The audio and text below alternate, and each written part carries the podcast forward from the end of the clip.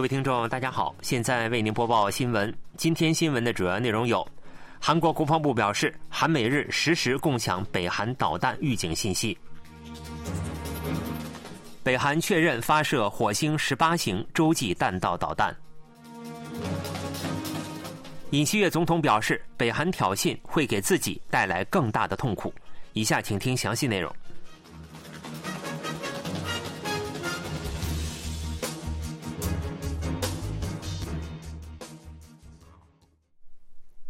韩国、美国和日本从十九日开始实时共享北韩导弹警报信息。另外，三国还制定了从明年开始的多年共同训练计划。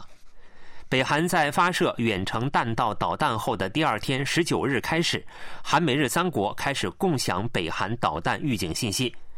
韩国国防部表示，韩美日三国从十九日开始正常运营共享北韩导弹预警信息机制。因此，三国将同时共享现有的韩美和美日之间单独共享的探测和识别信息，具体包括导弹发射推测时间和飞行轨迹、预计导弹降落地点等。三国将共享从北韩发射导弹至导弹降落为止的信息，但是射导征兆等预警信息和韩方探测资产等相关信息将不包括共享范围。此次措施是今年十一月韩美日国防部长会议时达成协议的事项。韩国国防部最近通过事前检查，完成了预警体系运用能力的验证。韩美日三国还制定了应对北韩核岛威胁，从明年开始实施的多年三方演习计划。韩美日三方训练包括海洋阻击训练及应对海盗训练、海上导弹防御训练及反潜训练、灾难应对、人道主义支援训练等。韩国国防部表示，韩美日安保合作扩大到了史无前例的深度、规模和范围。为了保障包括韩半岛在内的印度太平洋地区等的和平与安全，将继续加强三方合作。朝中社十八日报道，北韩十八日发射的是火星十八型洲际弹道导弹。报道称，该导弹上升至最高顶点高度六千五百一十八公里，飞行时间超过七十三分钟，飞行约一千公里后正确坠入东海公海的设定水域。朝中社称，本次洲际弹道导弹试射根据党中央军事委员会决定进行，旨在向敌方展示北韩核武器应对意志的军事活动。报道还称，北韩国务委员会委员长金正恩在现场参观发射训练，并高度评价北韩此举是彰显华盛顿对我们做出误判时，我们将做出何种应对的契机。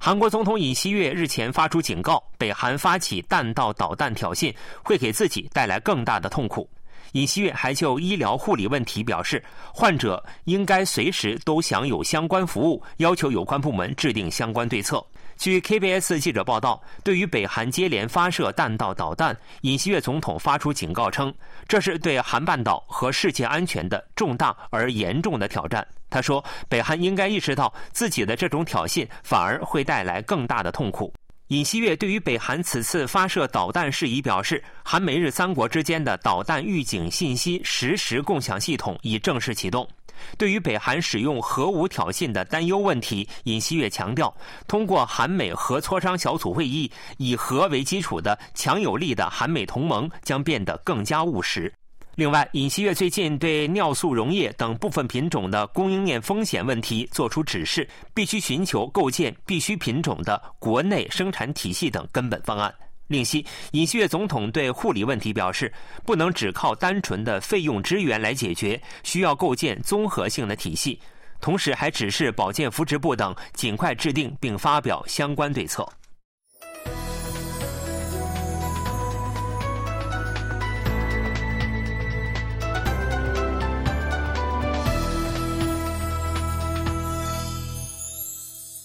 KBS World Radio。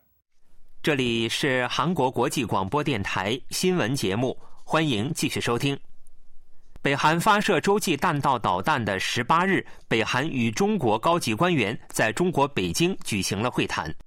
韩美日厉声谴责北韩发射导弹，但中国偏袒北韩，并与北韩进行高级别交流。北韩外务省副相朴明浩十八日在中国北京与中共中央政治局委员兼外交部长王毅举行了会谈。中国外交部表示，王毅在会谈中强调中国和北韩相互支持与信任。朴明浩希望北韩和中国以建交七十五周年为契机，进一步巩固兄弟友谊。这是新冠疫情爆发后，北中时隔近四年重启高级别会谈。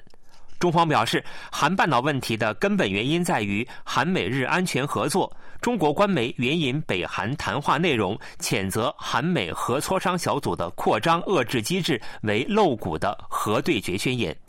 北中在北韩发射弹道导弹当天重启高级别交流，被解析为中国将继续支持北韩发起挑衅。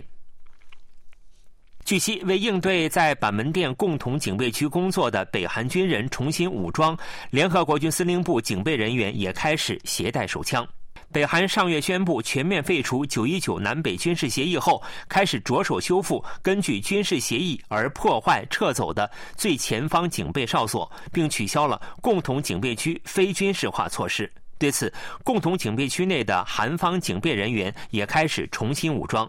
联合国军司令部十九日发表声明称，有鉴于目前北韩军队的武装态势，联合国军司令部赋予共同警备区警卫人员重新武装的资格和权限。联合国军司令部一位有关人士表示，这一措施是经过众多考量而制定的。但是，联合国军司令部向韩国政府和北韩军方传达了按照过去的协议解除共同警备区武装，可使韩半岛更加安全和平的立场。这位人士说，联合国军司令部向北韩军方相关人士表示，共同警备区将成为对话和履行停战协定的场所。据军方消息灵通人士透露，在共同警备区工作的北韩军人从上月末开始携带手枪后，韩国政府于本月初向联合国军司令部提出韩方警备人员重新武装的申请。此前，作为针对北韩发射军事侦察卫星的应对措施，韩国政府上月二十二日终止了九一九南北军事协议中的飞行禁飞设定的效力。北韩此次宣布，实际上全面废除九一九军事协议。随后，从上月二十四日开始，北韩将按照九一九南北军事协议破坏或撤出的十一个警备哨所投入兵力，并且构筑了警备哨所和阵地，还部署了无后坐力炮等重型武器。据悉，位于韩国西海北方界线的北韩军海岸炮开炮的势力也剧增。北韩也重新开始了根据九一九南北军事协议全面解除的共同警备区内的兵力武装。总统室秘书室长金大奇十九日下午在新闻发布会上透露，韩国总统尹锡悦提名现任国家安保室室长赵泰庸为国家情报院院长候选人。提名前驻联合国大韩民国代表部特命全权大使赵对列为外交部长官候选人。总统室秘书室长金大奇首先对国情院院长候选人赵泰庸表示，赵泰庸是外交安保领域的战略家，历任外交部第一次官、安保室第一次长、驻美国大使等要职，特别精通对美关系和对北韩安保问题，工作经验丰富。期待国家情报院能进一步加强韩国的安保和情报力量。对于外交部长官候选人赵对列，金大奇市长表示，赵对列是正统外交官出身，拥有丰富的双边及多边外交经验，特别是在经济通商领域经验丰富。在经济和安保等错综复杂的国际环境下，候选人所具有的专业性和外交洞察力，将为解决多种外交悬案做出巨大贡献。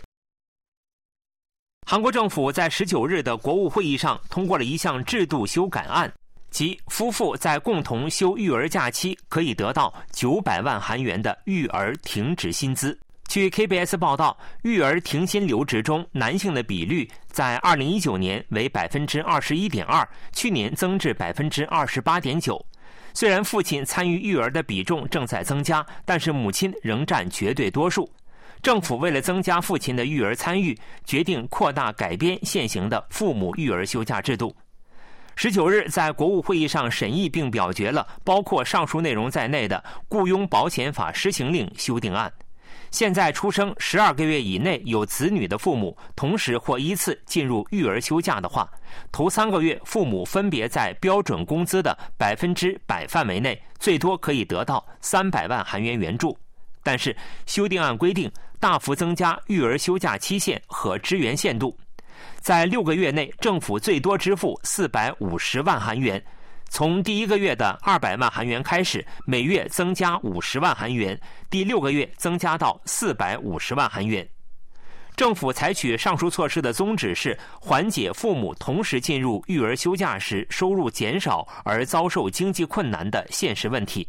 如果按最大值计算，半年内父母合计可获得三千九百万韩元支援，支付对象子女的年龄也从十二个月增加到十八个月。但是，夫妇没有同时进入育儿休假时，剩下一方进入育儿休假时，政府向其支付剩下的差额部分。